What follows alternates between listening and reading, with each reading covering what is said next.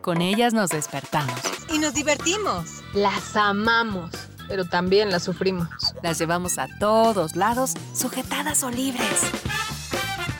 Alejandra García, Ingrid Manjarres y Marisol Camarena. Con las Lolas al aire.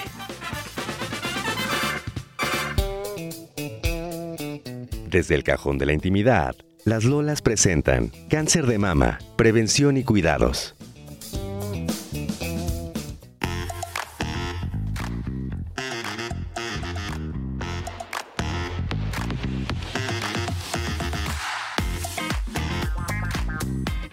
Hola, hola, ¿cómo están? Qué gusto que nos acompañen todas y todos con las Lolas al aire. Bienvenidas, chicas. ¿Cómo están? Alejandra García. Oigan, qué gusto. Esto ya me está gustando de reunirnos semana con semana hablando de las lolas. Ya empezamos a descubrir nuevas cosas que nunca nos habían pasado por la mente, ¿verdad? Marisol, ¿cómo estás? ¿Qué tal tu semana? Muy bien, ¿cómo están chicas? Me da gusto verlas fascinada con la interacción de la gente, que conocidos me empezaron a decir, ay, a mí me gusta que me digan tal, tal. Mucha interacción de la gente, me, gusta la participación.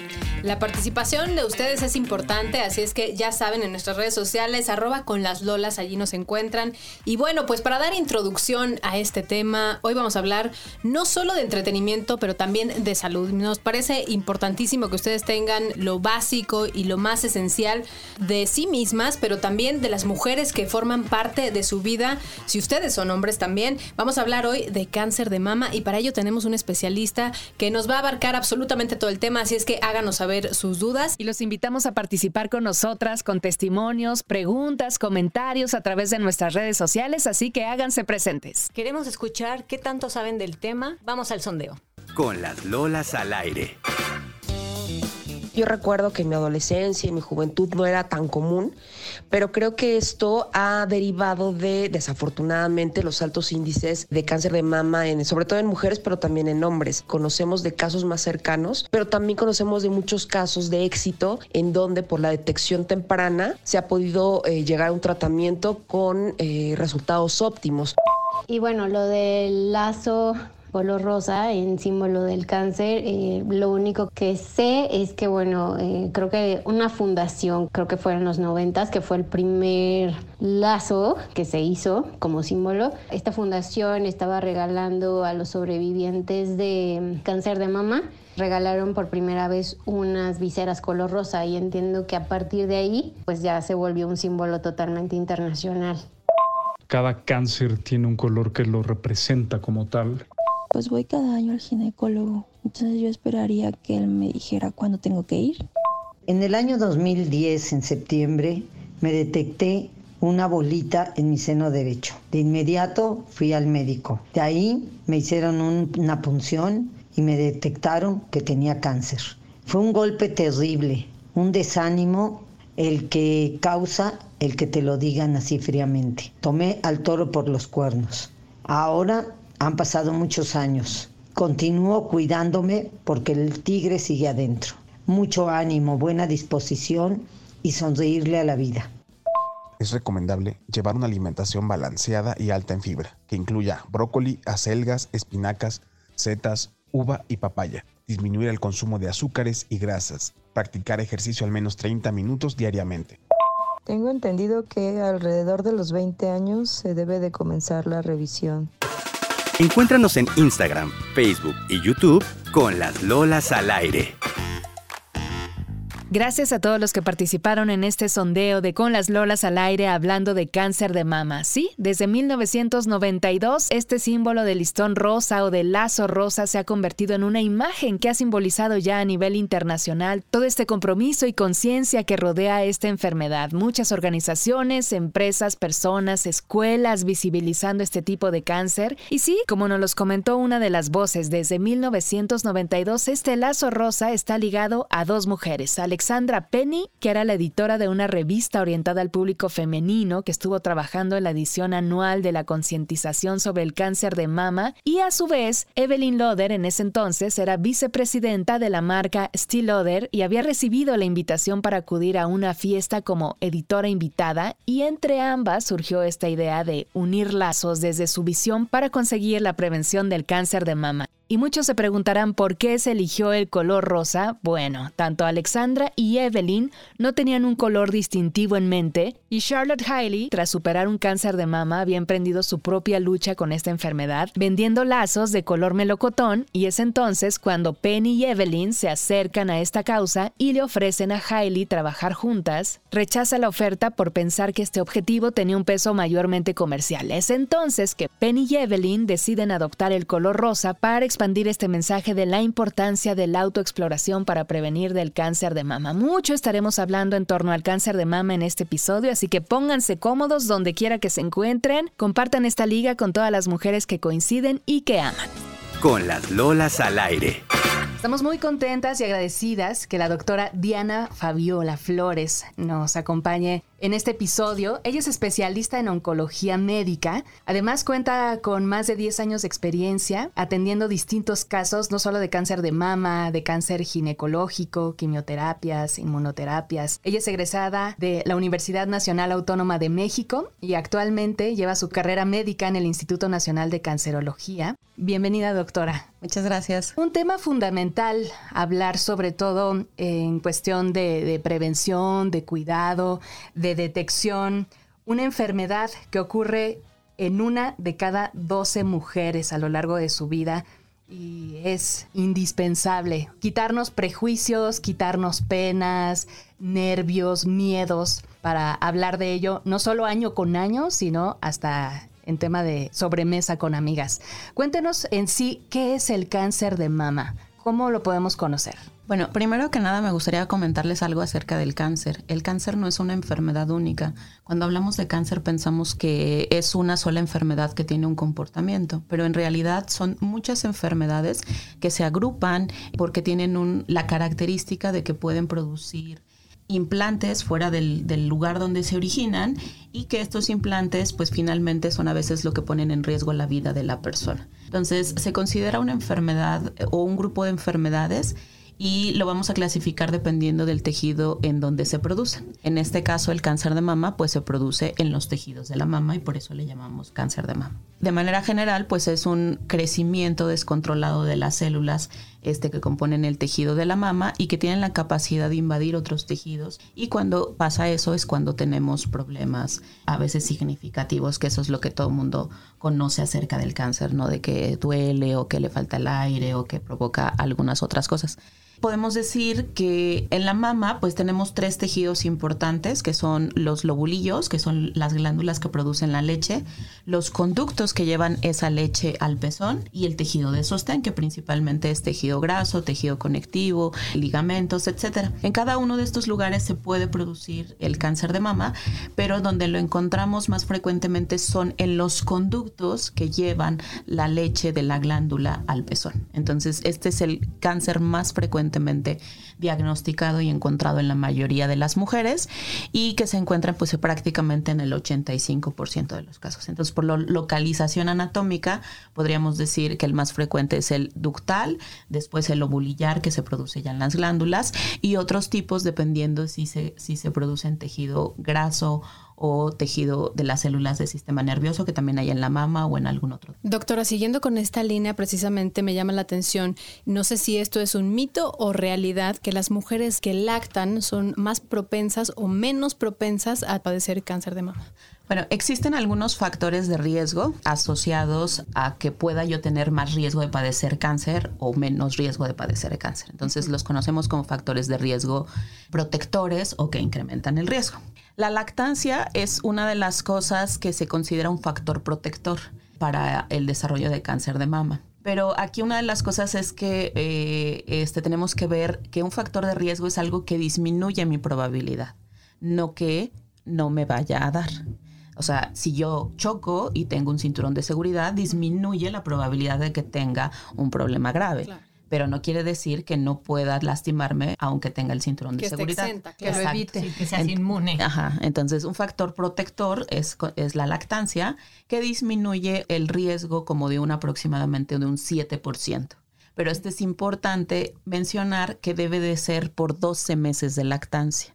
Desgraciadamente en nuestro país los meses de lactancia no llegan a, a esos niveles, o sea, menos del 30% de la población mexicana da lactancia a los seis meses. Oiga, doctora, entonces, ¿cómo ayuda a amamantar para prevenir el cáncer de mama? La lactancia protege por dos, por dos formas. Eh, una eh, se considera o se teoriza que es de manera mecánica, precisamente.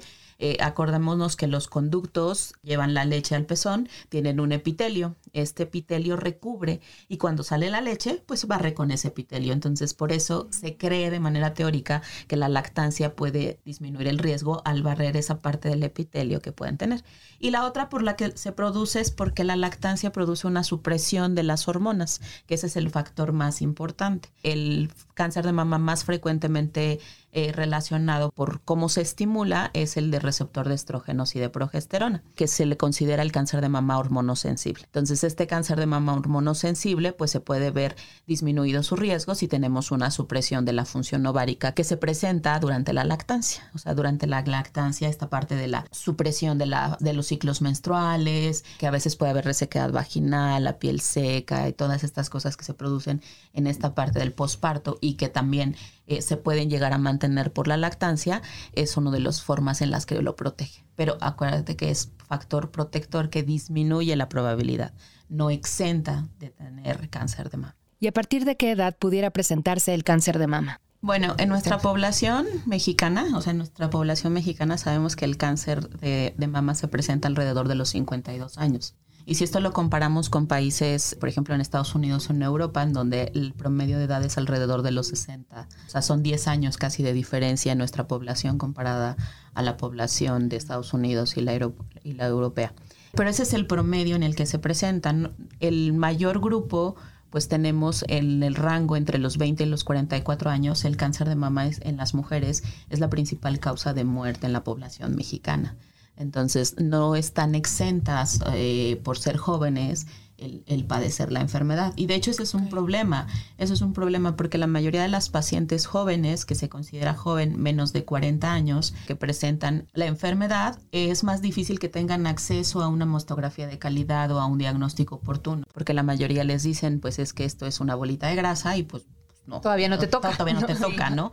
Y, y no se hace a lo mejor una revisión clínica o una revisión por estudios de lo que necesitaría cuando una mujer se presenta un, un nódulo en la mama. Entonces, más que hablar de que a partir de esa edad ya me puede dar, bueno, pues más bien lo que tengo que saber es conocerme y saber que el principal factor de riesgo para desarrollar la enfermedad es ser mujer. Entonces, eh, una vez empieza la, la adolescencia, por ejemplo, se sabe que en la época en la que hay, está el crecimiento mamario en la pubertad y si esta eh, adolescente empieza a fumar, tiene mayor riesgo de desarrollar la enfermedad.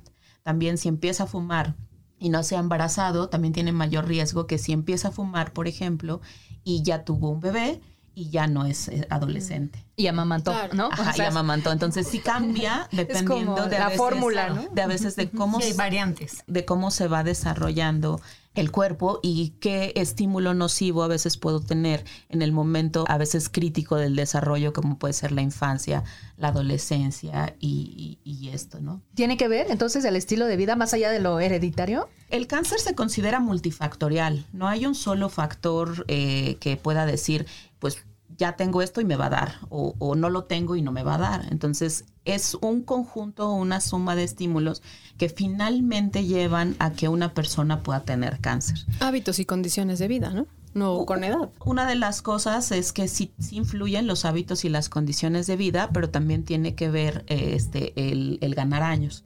El segundo factor de riesgo para desarrollar la enfermedad sí es este, el envejecimiento. O sea, el ganar años acumula a veces alteraciones que pueden llevar al desarrollo de cáncer. Y se sabe que el cáncer pues, es más frecuente, eh, eh, hablando en general, este, en personas ya de eh, edades arriba de 60 años, que por ejemplo si lo comparamos a los niños, si comparamos el número de niños con cáncer con el número de adultos con cáncer, obviamente el número es exponencial. ¿no? Entonces, los años sí tienen que ver principalmente porque se asocia a un número de alteraciones que pueden llevar a desarrollar la enfermedad. Pero si buscamos un factor específico en cada paciente que tiene la enfermedad, la verdad es que no lo vamos a encontrar. Entonces, por eso decimos que el cáncer es multifactorial. Entonces, conocemos algunos factores de riesgo que pueden desarrollar. Y en la parte del cáncer de mama, los factores de riesgo asociados al desarrollo de la enfermedad sí tienen que ver a veces con nuestros hábitos alimenticios. Y se sabe que una mujer que gana peso, por ejemplo, cuando empieza la, en la menopausia, tiene más riesgo de desarrollar la enfermedad o una mujer que no hace ejercicio también puede desarrollar la enfermedad, o una mujer que tiene alta ingesta de alimentos con grasas de origen animal, pues también tiene mayor riesgo. Entonces, si vamos sumando que es mujer, que gana años y que aparte pues tiene eh, hábitos alimenticios a lo mejor no tan buenos, pues pues tenemos más riesgo. Yo tengo una pregunta. Usted mencionaba que el primer factor es ser mujer. Así es. ¿A qué edad las mujeres deben de hacer su primer visita al ginecólogo? Yo diría que la primera visita debe de ser eh, cuando empiezan sus, a tener sus ciclos menstruales, ¿no? O sea, sí, este, porque desde ese momento sabemos que requiere pues asesoría incluso de planificación familiar, de cuidados, a lo mejor desde el principio. Entonces, si estamos hablando de la parte de prevención del cáncer de mama, la norma oficial mexicana dice que alrededor de los 18 o 20 años una mujer debe de acudir a una revisión clínica. Una revisión clínica incluye una revisión por el especialista para detectar algún nódulo o alguna normalidad en la mama. Partiendo de eso, los síntomas sabemos los comunes, ¿no? Que la bolita, que uno se tiene que autoexplorar, etcétera. ¿Cuáles son los síntomas que una mujer puede, no sé si existan como unos que son silenciosos y unos que son muy obvios. Esta es precisamente una de las diferencias que nosotros hacemos con la parte de una mastografía de tamizaje. Tamizaje quiere decir que yo voy a buscar una enfermedad que todavía no me da síntomas. Entonces, esto es buscar algo que todavía yo no me identifico con un nódulo, con una bolita, y por eso la recomendación de hacerte tu mastografía a partir de los 40 años, aunque no me detecte nada. O sea, la mastografía va a ser como buscando algo. Yo le podría decir, eh, a lo mejor algo que hacemos más frecuentemente es que voy a hacerme unos estudios para ver si tengo diabetes porque tengo 20 años, ¿no? O, voy a ver si tengo anemia, a lo mejor no, no está la enfermedad, pero la parte de la mastografía de tamizaje, yo voy a buscarme algo que no me ha dado síntomas y no me ha dado molestia. En sí la idea es, si una mujer empieza con sus visitas regulares, está previniendo desde ahí el que en un futuro se puede detectar algo a tiempo. Porque si vas regular año con año al ginecólogo desde que eres chavita, pues estás tratando de encontrar algo que no sabes qué es. Y que puede desarrollarse quizá en un año también. O que, quizás no tengas nada y eres de las afortunadas que nunca en tu vida vayas a tener esta enfermedad. Fíjese, doctora, que les comentaba a Ale y a Ingrid que mi mamá en 2010 fue detectada de cáncer. Y de inmediato la pregunta que le hicieron los doctores que la operaron y que la atendieron fue, ¿tienes hijas? Sí, una. ¿De qué edad? En ese momento tenía 25, 26 años y me dijeron de inmediato que se empieza a checar. Digo, yo ya iba al ginecólogo, pero era para esa revisión preventiva. Y algo que nos llamó mucho la atención fue que el doctor justo que lo operó, a mí me hizo un tratamiento que era una bomba de hormonas. Cuando lo comenté con una segunda opinión, me dijo, no, no, no, para. Para totalmente eso porque te está dando medicinas que son para mujeres que tienen menopausia. Entonces, me fui con otra opinión porque pues, dije, no, me estoy metiendo piedritas al vaso, justo lo que usted mencionaba, te estás comprando boletos. Y fue por eso que empecé a ir con visitas regulares, la doctora me dijo que estaba todo súper bien, pero yo empecé a tener malestares hace unos 6, 5 años en un seno y fueron que no, no daban con qué era, qué era, hasta que me mandaron a un ultrasonido como más, más específico y resultó que eran calcificaciones. Y ya desde ahí pues son chequeos más constantes, estar viendo que no cambien de apariencia. ¿Qué nos puede decir de eso también? Bueno, una de las cosas es que eh, parte de lo que nos funciona la mastografía de tamizaje cuando todavía no se detectan nódulos es eh, tratar de identificar estas calcificaciones que pueden asociarse con lesiones premalignas, esto que se conoce como eh, cáncer in situ. A veces tenemos que hacer biopsia para esas calcificaciones dependiendo de las características y si hay cambios. Cuando se presenta esto, pues es la, etapa más, más, más, más, más temprana que puede existir de un cáncer y obviamente el pronóstico a largo plazo es que el 99% de las pacientes están curadas el resto de su vida, ¿no? Entonces, para eso nos sirve la mastografía. Y nada más que pues en nuestro país, por ejemplo, sabemos que solo alrededor del 20 al 25% de las mujeres que están en edad de realizarse una mastografía y que no se sienten un nódulo y que se hacen una mastografía de tamizaje es de alrededor del 20%. O sea, es muy bajo, ¿no? Entonces es muy bajo. Entonces, eh, y seguimos teniendo, por lo menos en las instituciones públicas, tumores de más de 7 centímetros en promedio. O sea, cuando una mujer llega con un tumor de 7 centímetros, se considera una enfermedad localmente avanzada. Por lo menos es una etapa clínica 3, que ya no es una etapa temprana. Y eso afecta nuestras probabilidades de supervivencia de esa paciente. Entonces, ¿qué tendríamos que hacer, doctora? Aparte de todo lo que nos ha informado ya de detectar factores de riesgo, al tener esa información y los estudios pertinentes y oportunos, ¿qué otra cosa podemos hacer? Pues también tenemos que favorecer un conocimiento. La mayoría de las pacientes que tenemos, el 80% de las pacientes se detectan porque ellas mismas se tocaron un nódulo ellas mismas, su ginecólogo o, incluso su pareja, ¿no? Entonces, finalmente es parte de que ellas ya se tocaron algo y cuando tú te tocas algo, dependiendo del tamaño de la mama, pues esta bolita anda alrededor de los dos centímetros, ¿no? Que ya por lo menos es una etapa 1, una etapa 2. Centímetros entonces a todos los que nos escuchan, porque hay veces que nos refieren en milímetros, no sabemos exactamente de qué dimensión nos están hablando, si es el tamaño de una semilla, de una uva, de qué tipo de uva. Así que cualquier anomalía que ustedes detecten mes con mes en su autoexploración es importantísimo. Siempre que alguien se detecta una bolita, pues mi recomendación sí es que vayan con alguien especialista para que el problema muchas veces es que les dices que es una bolita de grasa. Bueno, pues sí, la mama es un tejido graso, pero si es algo nuevo, pues no es algo que deba tomar a la ligera ni dejarlo, ni dejarlo pasar. Entonces, siempre, siempre, siempre deben de acudir a que se les haga una evaluación diagnóstica de ese nódulo, de esa bolita, que a veces incluye mastografía y ultrasonido y a veces otras cosas dependiendo de qué características tenga y de los resultados de cada uno de estos estudios. Y esas bolitas y ese crecimiento puede suceder paulatinamente. ¿En qué tiempo puede ser, como usted menciona, de etapa temprana a etapa ya avanzada? El cáncer de mama son varias enfermedades, incluso aunque se localicen en la mama. Entonces, eh, generalmente depende del subtipo al que nos encontremos, será el crecimiento. Los que crecen muy rápido tienen una velocidad de crecimiento de alrededor de 45 días, que es como un mes y medio. Pero esos son los que crecen así como rapidísimo, o sea, y es una tasa de duplicación. Pero puede haber una tasa de duplicación de hasta un año de la enfermedad, a veces hasta dos. O sea, pueden ser tumores de crecimiento muy, muy indolente. Variará dependiendo de qué características tenga y qué favorece el desarrollo de ese cáncer de mama en especial. Justo hablando de estos síntomas que de pronto las mujeres dicen, pues es que me siento bien, no tengo ningún dolor, ninguna molestia y por eso es que no acuda a un ginecólogo o por eso es que idealmente hacerse la prueba de tamizaje, ¿correcto? ¿Eso sería lo ideal para todas? Como eh, para una detección muy temprana. Eso sería lo ideal para todas. Este, como hacerte un check-up. Ajá, como antes, antes de que, de antes de que llegue a tamaño más grande, ¿no?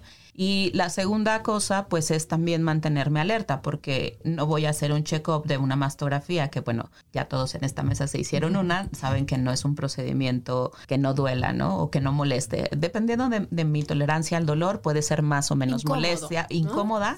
Ajá, entonces, pero pues ya tenemos, ya estamos como predispuestos a, a llegar y decir, ay, me va a doler, ¿no? Entonces. Sí, vas con ese este temor y muchas mujeres prefieren no pasar por ello y decir, pues es que si me siento bien, no me duele nada, como para qué voy, yo creo que estoy bien, entonces dan por hecho y quizás sea uno de los del cáncer que sea avanzado en, en un muy corto tiempo, en 45 días, me parece y creo que vale la pena, para quienes no se la han hecho, describir cómo es el estudio, de qué se trata, si hay que ponerse en, una plancha o asistir relacionándose con un aparato. ¿Nos podría describir, doctora, en qué consiste una mastografía para las chicas lolas que nos escuchan y decir, ya me toca o es necesario, eh, conveniente hacérsela? Una mastografía eh, es un estudio de rayos X. Es un estudio en donde se utilizan dos placas en donde se comprime la mama. Eh, una de las partes que molesta un poco pues es la parte donde se tiene que incluir al músculo pectoral,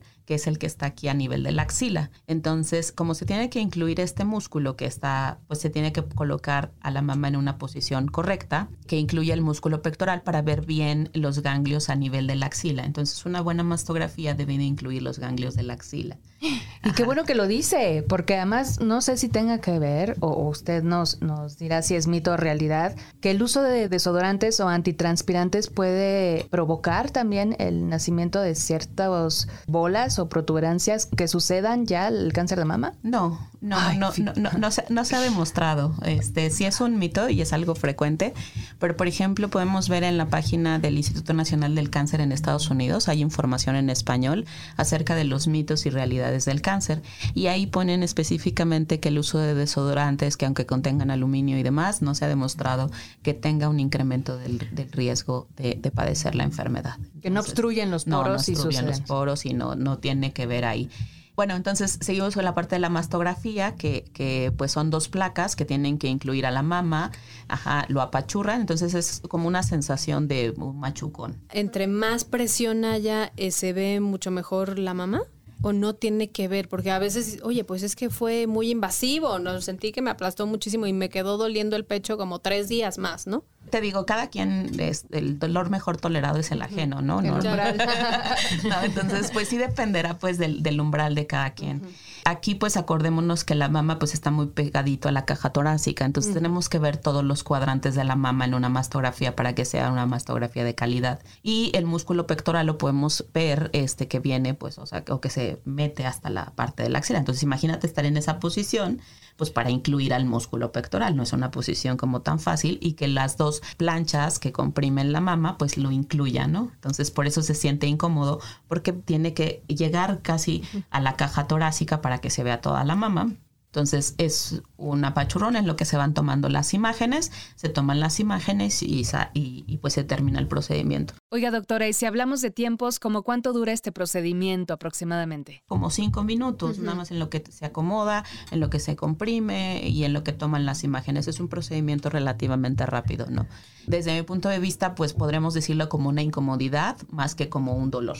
¿No? ¿Y qué condiciones debe llevar una mujer para hacérsela? ¿O cómo elegir el día del mes si tiene que ver con el eh, periodo menstrual? Yo les recomendaría que si, que si no se sienten un nódulo o, o, algo que va, que va a ser como una mastografía de tamizaje, pues se la puedan realizar después de los siete días de su periodo menstrual, sobre todo porque la mama no está tan sensible. Recordemos que antes de, de, que venga pues el periodo menstrual, pues la mama sí se pone más sensible, entonces pues a lo mejor la molestia sí es más. No, la mamá y yo, sí, o sea, todo, doctora. La mamá de mi hija.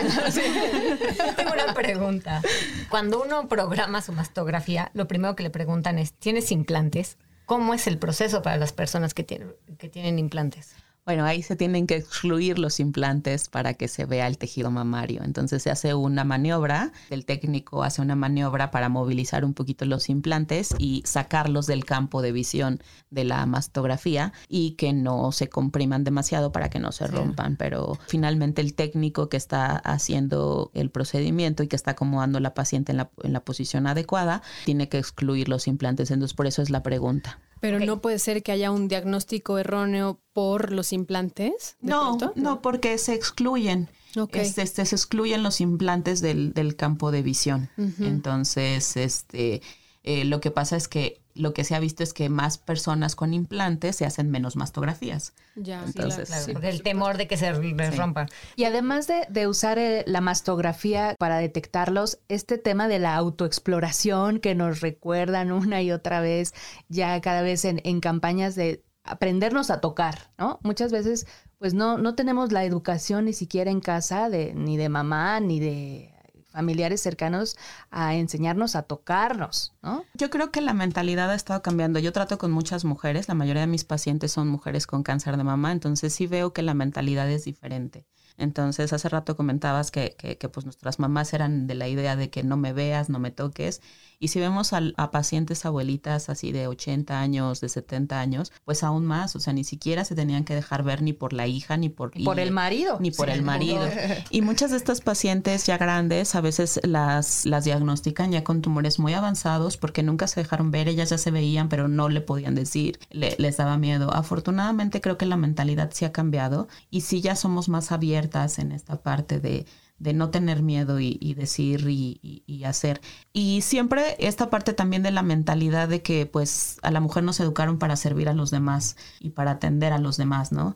Y al final nos ponemos a nosotras. Entonces también tiene que cambiar porque la prioridad debemos de ser nosotras mismas y el autocuidado es una forma, la mejor forma de querernos, apoyarnos y protegernos. Entonces, esta parte de revisarnos, de tocarnos, de decir algo no está bien y buscar ayuda en caso de que, de que no esté bien, pues es una forma de autocuidado, una forma de quererte y de, y de hacerte, ¿no? Quisiera retomar lo de los factores de riesgo. Nos comentaba que de inicio el ser mujer ya es el mayor factor. El fumar, el no hacer ejercicio, las comidas con grasas animales, el alcohol y el tener implantes también es sumarle más, echarle más piedritas al vaso. Se considera que el consumo de alcohol es responsable como del 4% de todos los casos de cáncer de mama en la mujer.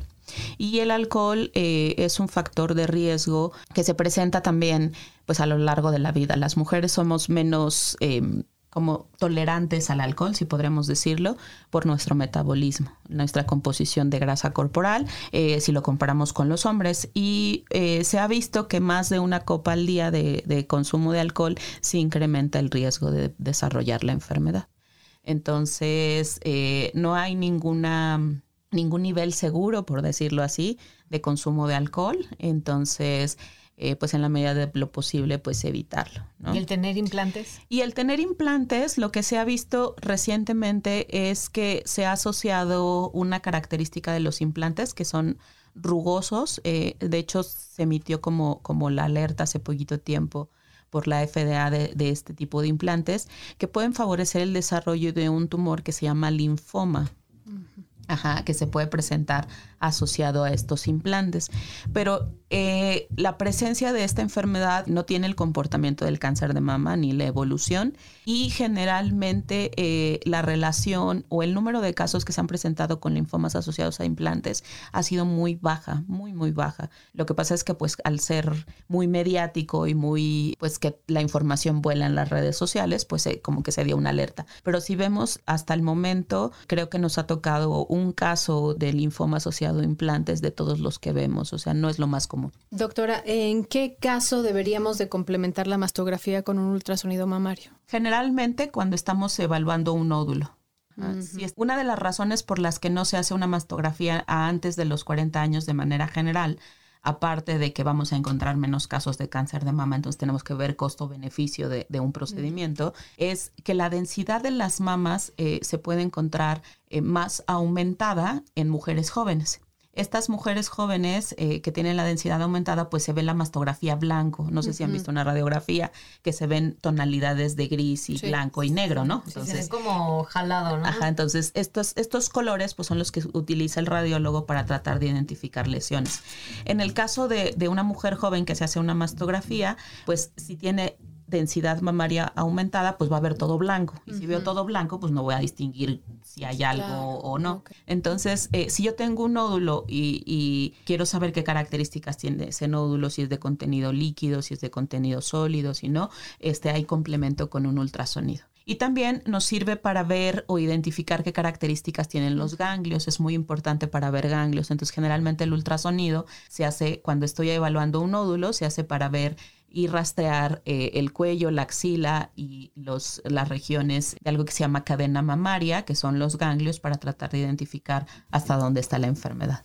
A mí me gustaría preguntarle, y agradezco todo lo que nos aporta en esta charla, doctora, sobre los nódulos o en este caso los tumores, cómo saber si es benigno o maligno, si todos se tienen que extirpar. Una de las cosas es que para eso necesitas estudios de calidad, una mastografía y un ultrasonido de calidad. Hay excelentes radiólogos, aunque no son tantos, eh, especialistas en mama, que se dedican a ver qué características tiene un nódulo o que tiene eh, los ganglios en la axila. Entonces, los nódulos que tienen características benignas, pues no se les hace nada. O sea, no hay que quitarlos, no hay que tratarlos, no hay que darles tratamiento. O sea, prácticamente sabemos que están ahí y los observamos, exactamente. Ya si un nódulo por características radiológicas es sospechoso, lo que tenemos que hacer es una biopsia. Y con la biopsia el patólogo ya nos va a decir si ve algo maligno o es algo benigno. Si el patólogo nos dice es algo benigno, tampoco hay que hacerle nada, solo lo vigilamos. Muy ¿De acuerdo? Ya si el patólogo nos dice, fíjate que si es algo maligno, bueno, pues entonces ya evaluamos y proponemos un tratamiento diagnóstico dependiendo de hasta dónde está la enfermedad, de qué características tiene ese cáncer de mama, por ejemplo, si le vamos a dar tratamiento quirúrgico o vamos a iniciar con quimioterapia o qué podemos hacer. Pero eso dependerá de qué edad tiene la paciente, qué comorbilidades tiene, hasta dónde está la etapa clínica y qué características. Y entonces es una evaluación que requiero eh, en conjunto con todos los involucrados del tratamiento del cáncer para darle la mejor opción a una paciente. Entonces, otro consejo que les puedo dar es que alguien que trata todo no es el mejor especialista para esto. Qué bueno que lo toca, doctora, porque muchas veces, en este caso, pensando en cáncer de mama, una confía que el especialista que revisa las mamas periódicamente año con año es la ginecóloga, pero al detectarse una anomalía como esta, es necesario atenderse y acudir con un especialista como usted, que es oncóloga, ¿verdad? El cáncer siempre se trata de manera conjunta y necesitamos apoyo de muchos lugares. O sea, de hecho, eh, prácticamente ya la mayoría de las biopsias lo ideal es que las haga el radiólogo, no el cirujano este, que las haga el radiólogo intervencionista. El cirujano está cuando hay una discordancia entre el reporte de patología y lo que vemos en la imagen. Entonces ya tenemos que tomar otra decisión, etcétera. Entonces, siempre como el mejor lugar donde estoy es aquel donde una sola persona no va a tomar la decisión, sino que estas decisiones se toman en conjunto. ¿Para qué? Para que sea en pro del beneficio de la paciente. Si tenemos un buen tratamiento desde el inicio, tenemos mejores probabilidades de estar bien a largo plazo. Recordemos que aunque es el tipo de cáncer más frecuente en México y en muchos países en el mundo, no es el más letal no es el más mortal, o sea, y es sobre todo si lo diagnosticamos en etapas tempranas, podemos tener pacientes que tienen supervivencias largas y que a lo mejor fallecen de otra cosa y no del cáncer de mama. Y calidad de vida, ¿verdad? Así es. Justo le quería preguntar, hay un tiempo en donde pasando, me parece que son cinco años, y no ven cambios en la paciente que ya tuvo sus quimioterapias y todo, puede como, entre comillas, darla de alta. ¿Eso cómo funciona? O sea, ¿cómo es? ¿Como cuando tocan la campana? Eso a veces depende de cómo esté el sistema de salud organizado. A veces depende de la organización del sistema de salud. En el lugar donde yo trabajo, pues no tenemos como referencia a, un nivel de atención diferente, entonces pues las, las pacientes no las damos de alta. O sea, las, las seguimos vigilando. Generalmente. Claro que ya el tiempo es mucho más espaciado. Nada más que van este, ya una vez al año, nada más a sus visitas de seguimiento. Y la mayoría de las pacientes se pierden porque pues ellas deciden ya no ir, porque se sienten bien, o, o se cambiaron de trabajo, o tienen otro tipo de, de, seguro médico o de atención médica, ¿no? ¿Y qué porcentaje hay de que las personas que entre comillas ya están bien? Porque ya pasaron su ciclo de que a lo mejor una operación, una quimioterapia, una radioterapia, y pasan los años eh, pueda volver a presentar cáncer de mama. Es por esto razón por la que continuamos como la vigilancia de las pacientes. ¿Y de qué va a depender? Bueno, pues de la etapa clínica a la que se presentó la enfermedad, si había enfermedad ganglionar o no, si completó tratamiento. Y también una cosa de las más importantes es el subtipo de cáncer de mama. Sabemos que, por ejemplo, hay subtipos de cáncer de mama, unos que ya habíamos comentado que son sensibles a hormonas, que es el más común, que se presenta entre el 60 y 70% de los casos y que es el que casi le da a la mayoría de las personas que conocemos con cáncer de mama. Pero existe otro que se llama HER2, eh, que es, es un HER2 sobreexpresado, se llama, o amplificado, en donde una proteína que favorece el crecimiento de las células y favorece las metástasis se encuentra alterada o se encuentra más veces de lo normal. Antes de que hubiera tratamientos altamente específicos y dirigidos contra esa proteína, eran pacientes que vivían la mitad de lo que vivían la mayoría de los pacientes con cáncer de mama o que tenían más riesgo de padecer la enfermedad. Ahora ya tenemos medicamentos altamente efectivos que bloquean esta alteración que tiene y el pronóstico ha sido muy bueno. Cambió drásticamente la, evolución. Sabemos que esas pacientes que tienen tumores chiquitos, este, que se operaron, recibieron tratamiento y se bloqueó esta proteína, tienen probabilidades de supervivencia de más del 90% en los próximos 10 años. O sea, se nos van a escapar a lo mejor una de cada 10, ¿no? Existe otro subgrupo que es el subgrupo triple negativo, que no tiene ni receptores hormonales, ni receptores de estrógeno, eh, ni de progesterona, ni esta proteína que se llama HER2 y que se conocen como triple negativo. ¿Y este en qué consiste, doctora? Es un reto todavía y es eh, difícil porque no tiene eh, bloqueadores específicos. Entonces, lo que hace es que tenemos a veces el único tratamiento es quimioterapia con la cirugía y la radioterapia, que son los tratamientos hasta ahorita, y que tienen mayor riesgo de que la enfermedad eh, regrese, ¿no? Entonces, ya está, se está estudiando mucho para tratar de mejorar el pronóstico. Y, por ejemplo, sabemos que este tipo de tumor puede recurrir en los primeros dos años. Hay una curva en los primeros dos años, tiene mucho más riesgo de recurrencia. Una vez pasados estos dos años, la probabilidad de recurrencia baja casi a cero que no es lo mismo, por ejemplo, con el, con el hormono sensible, que es altamente curable, responde muy bien, pero que se mantiene como en un rango de un 10% más o menos de probabilidad de recurrencia. O sea, a pesar de que es el, es el de crecimiento más lento, más indolente, es el que recurre más tardíamente, es el que podemos encontrar que recurre a los 10 años, a los 20 años, etcétera. Ajá, entonces, y se mantiene, no, nunca llega a cero, se mantiene como ahí eh, bajito después de los cinco. oculto. Pero, pero se puede regresar, es el que más puede regresar a los 10 y a los 20 años. Entonces, ¿de qué depende? Pues de todos estos factores, que tenemos. Doctora, uno de los miedos también más frecuentes dentro de las mujeres que hemos escuchado es la radiación. Es que si me voy a hacer la mastografía, bueno, pues tiene radiación, entonces eso he escuchado.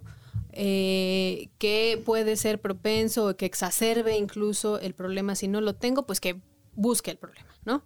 Nosotros estamos expuestos a radiación todo el tiempo.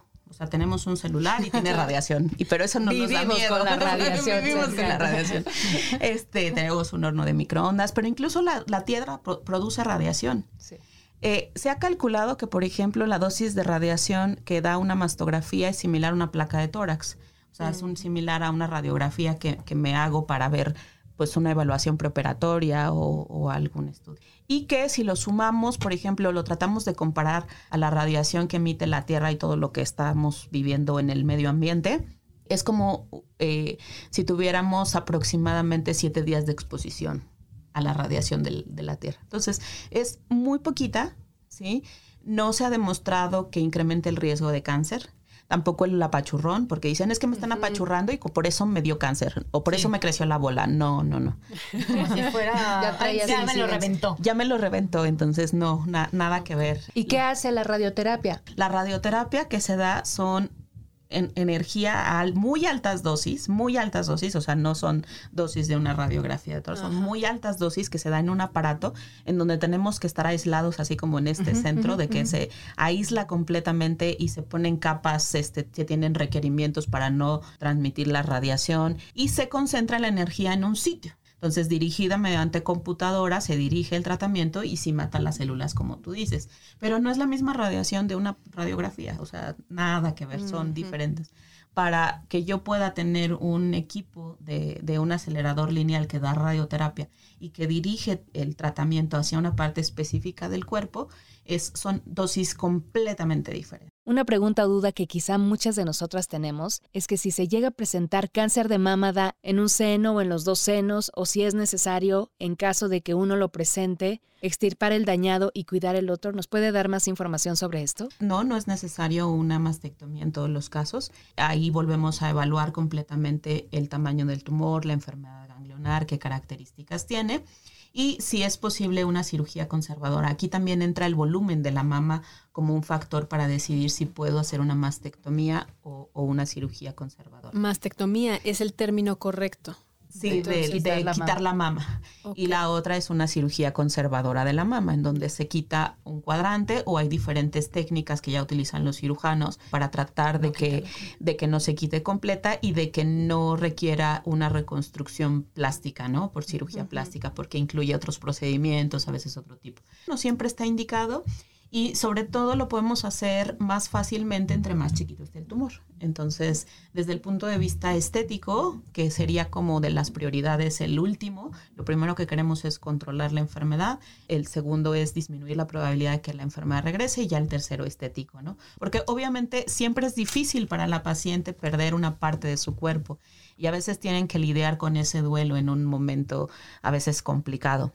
Allí justamente es lo que, lo que comentábamos ayer, precisamente preparando el tema, hablábamos que al final es un duelo, porque existen muchos, ¿no? Y esta pérdida de una parte y el proceso por el que atraviesa no solo el paciente, sino la familia, es un proceso largo y no fácil de llevar.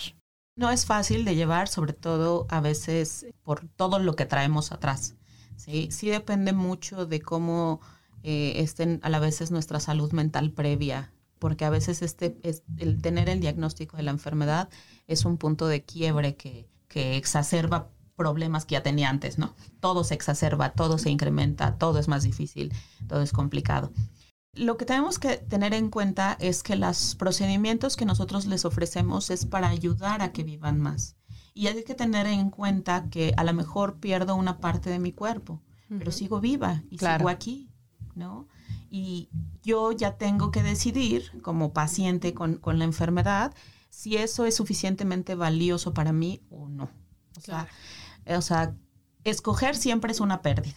Entonces, tener que escoger si, si me quedo con un pecho o, me quedo con mi vida, ¿no?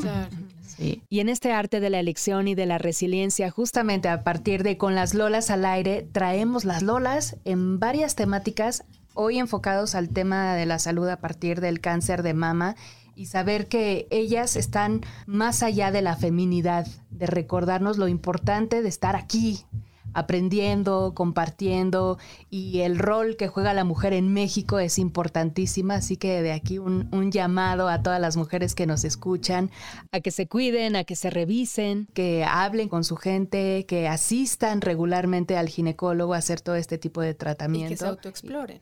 Y empezaría entonces desde la axila, que era lo que nos decían, no es nada más la mama, o sea, empieza desde la axila con estos toquecitos suaves y alrededor de ella pezón y etcétera. Esta parte de la exploración de la mama es una parte muy importante y sobre todo nos hace conciencia de, eh, nos hace saber que, que, pues tenemos algo y que puede enfermarse. Si se enferma, no es culpa de nosotros. O sea, lo que tenemos que hacer es quitarnos la culpa. Es que estabas triste, es que estabas enojada, es que estabas no sé qué. Quitarnos esta idea de que es nuestra culpa, porque vienen las culpas agregadas a enfermedades como estas y siempre buscamos, es que es mi culpa, es que ¿por qué no me busqué antes? ¿Por qué no me traté?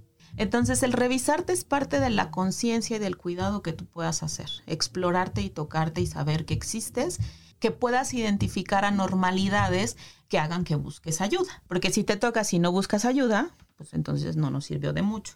Claro. ¿No? Entonces, vivir con la conciencia de, ah, me encontré algo, pero pues ahí está. Ahí está. Entonces, tenemos que tocarnos y buscar la ayuda necesaria. O sea, es difícil porque, bueno, sí hay muchas cosas y muchos obstáculos de parte del sistema de salud, o sea, de nuestra parte que nosotros como médicos tenemos, pero sí existe. Y la verdad es que las pacientes, eh, cuando tienen conciencia, buscan la enfermedad. Yo recuerdo mucho una de mis pacientes que me decía es que no me querían hacer una mastografía porque tengo 27 años. Y yo me fui, me peleé y me hicieron mi mastografía y ya tengo mi diagnóstico. Entonces, ¿por qué? Porque yo fui y luché por mí. Ya se tocaba algo malo, o sea, ya se conocía.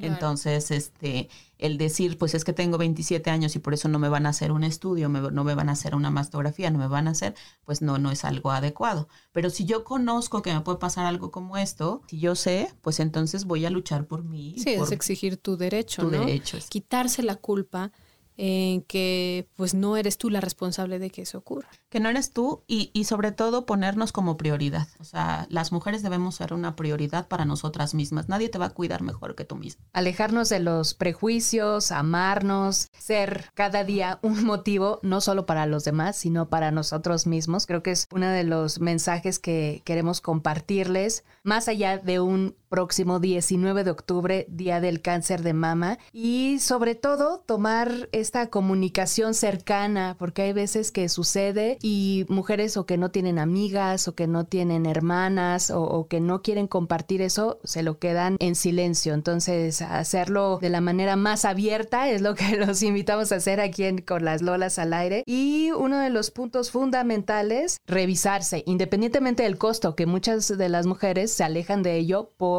el recurso, ¿no, doctora? Sí, un estudio de calidad de mastografía nunca es barato. Eso sí, sí, sí, sí quiero comentarles. Y la verdad es que es un poco triste. A mí me interesa mucho este tema de, de la inequidad de acceso a los servicios de salud, sobre todo por donde estás, en donde se ve hace algunos años en la encuesta nacional de salud que hace estas instituciones gubernamentales, el acceso a estas mastografías de tamizaje estaban dadas por el sistema de salud al que el paciente estaba adscrito y también por el quintil socioeconómico al que correspondía. Entonces, se hacen más mastografías las mujeres que tienen niveles socioeconómicos más altos comparados a los que no tienen ningún tipo de seguridad social o que tienen eh, pacientes en pobreza. Y bueno, pues es entendible porque pues sus prioridades a lo mejor son altas. Yo les diría que esta parte del autocuidado pues sea como un regalo, ¿no? Que pongámosle un poquito de todo lo que se hace, que las mujeres este, organizan y, y reparten recursos para todo. Claro. Entonces, que una parte de esos recursos que se destinan al año sean para nosotras mismas, para nuestra revisión ginecológica, para una mastografía de calidad, para una revisión completa adecuada, porque a veces estas mastografías que se hacen en todos lados, eh,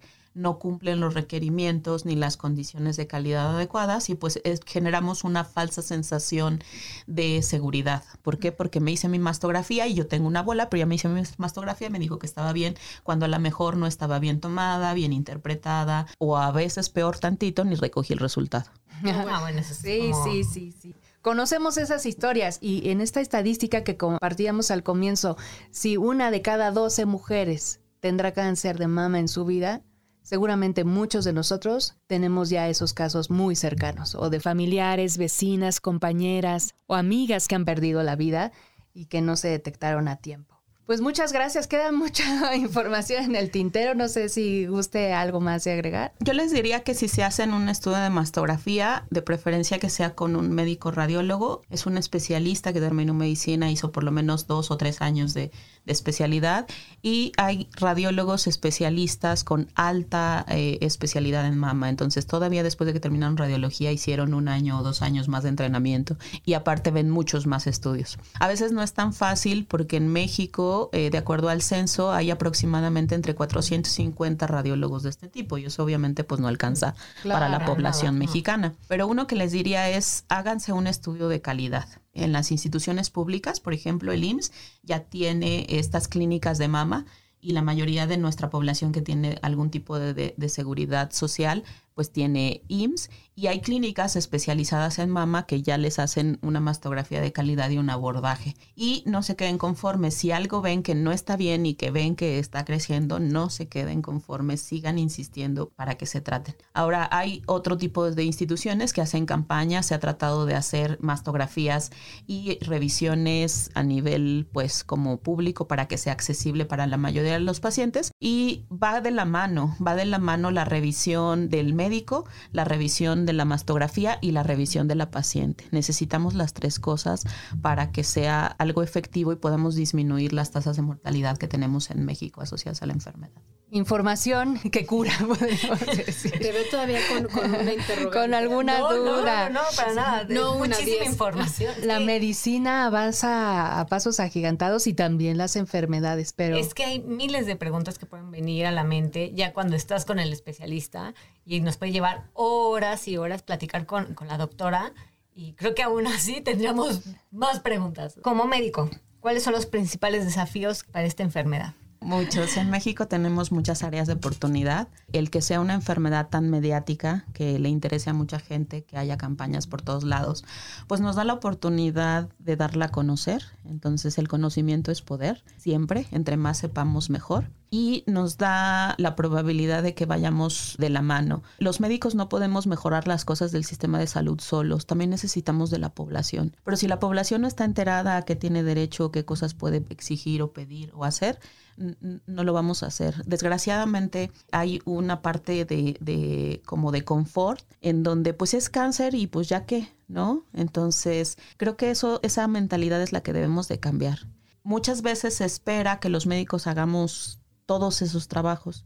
Y nuestra parte de, seguridad y de apoyo a los demás, y así nuestro corazoncito que anda por ahí, este, pues obviamente queremos hacerlo, pero no podemos solos. Necesitamos que la, que la gente luche por lo que tiene derecho. Le hacen más caso a una paciente que a mí. ¿sí? Siempre en los sistemas de salud. Entonces, la gente espera que nosotros les resolvamos todos los problemas, pero no es así. El poder del diálogo y de la comunicación y hasta de los tiempos. Doctora, ¿dónde lo pueden localizar? Bueno, yo trabajo en una institución pública que está que es dependiente de la Secretaría de Salud, en donde recibimos y atendemos muchas pacientes con cáncer de mama y de manera privada trabajo en el Hospital Ángeles Acoxpa. Ahí con mucho gusto, ahí los podemos atender. Perfecto. Toda la información que nos acaba de dar la doctora, obviamente vamos a compartir sus datos de contacto para los que estén interesados.